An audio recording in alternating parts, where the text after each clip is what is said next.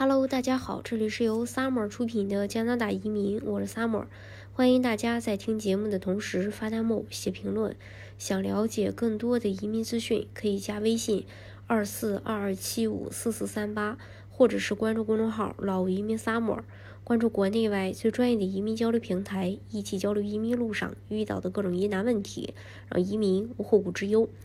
移民。原因呢，虽然因人而异，但是很多中国小伙伴移民的动力也都是为了孩子，为了孩子有一个更好的受教育的环境，为了孩子有一个轻松愉悦的成长环境，那为了孩子有一个更美好的未来。根据加拿大数据统计局的这个报告来看，他们的付出是值得的。移民儿童，尤其是经济类移民的儿童，长大后其接受高等教育的比例和收入水平都远超本地同龄人。二零二三年一月三十日，加拿大统计局官网上发表了基于二零二一年人口普查结果而完成的二零二一年加拿大移民儿童的社会经济成果。这份报告呢，是由加拿大移民局和各省政府共同资助支持的纵向移民数据库团队整理发布的，主要研究儿童时期移民加拿大的人群在成年后的经济状态及对社会的影响，同时还涵盖了他们的移民方式、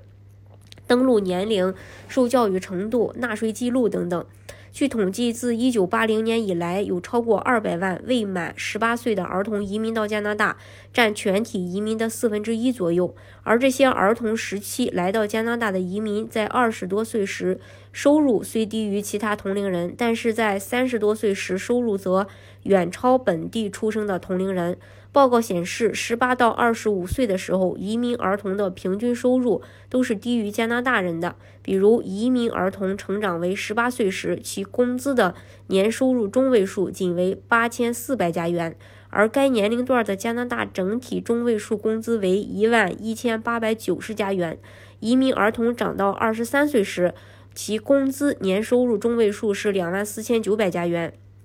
而该年龄段。加拿大人的工资中位数是两万七千三百五十元，可是等移民儿童长到二十六岁时，其收入便开始超越加拿大出生的同龄人。等到了三十岁，更是差距明显。该年龄段的加拿大人整体中位数是四万六千两百三十加元，而三十岁移民儿童的年收入中位数为五十五万零二百加元，比同龄人。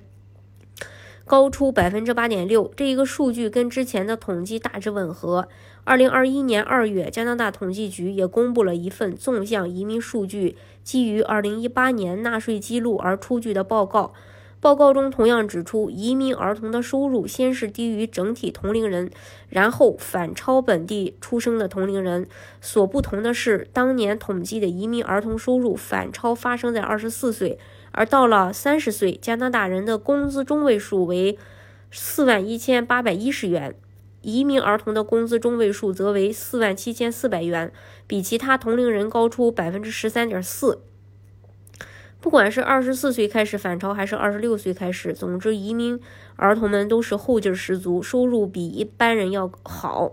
有了经济基础做后盾，他们的生活也不会差。那为什么移民儿童的收入？它是先低后高呢？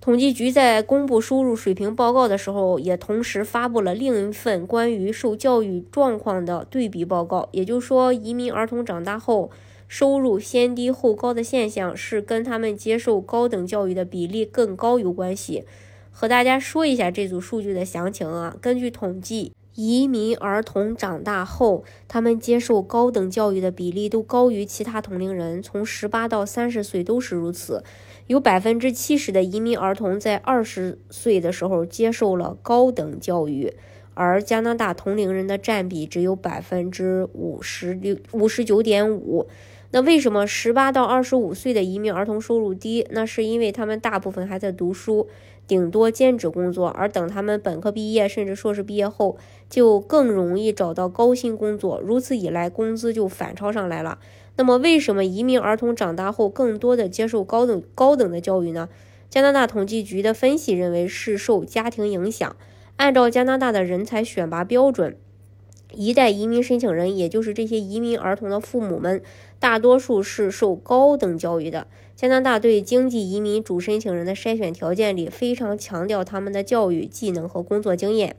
因此大多数获邀的移民纳税人在被移民前就已经完成了高等教育。受教育理念的影响，这些家庭更加重视孩子的教育培养，所以移民儿童们长大后，多数跟随父母的脚步，都选择接受高等教育，甚至攻读硕士、博士学位。因而，在所有移民儿童中，以经济类项目移民加拿大的儿童接受高等教育的比例最高，为百分之七十五。其次呢，是以家庭团聚方式移民的同龄人比例为百分之六十。难民儿童的比例最低，只有百分之五十一。加拿大联邦政府和各省政府都非常重视教育发展，每年投入的教育经费远高于其他国家。根据统计，加拿大高等教育入学率是百分之四十六，居世界首位。这也就意味着，如果孩子想读书、想上大学，那么他们就可以读，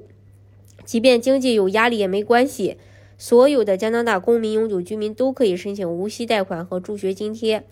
而且贷款并不是一毕业就必须还，而是只有在收入达到一定水平后才需要偿还。可以说，正是在家庭引导、社会支持、政府鼓励等多方共同的努力下，移民儿童们在加拿大拥有了更广阔的天地。大家如果想具体去了解加拿大的移民政策的话，可以加微信二四二二七五四四三八，或者是关注公众号“老移民 summer”。关注国内外最专业的移民交流平台，一起交流移民路上遇到的各种疑难问题，让移民无后顾之忧。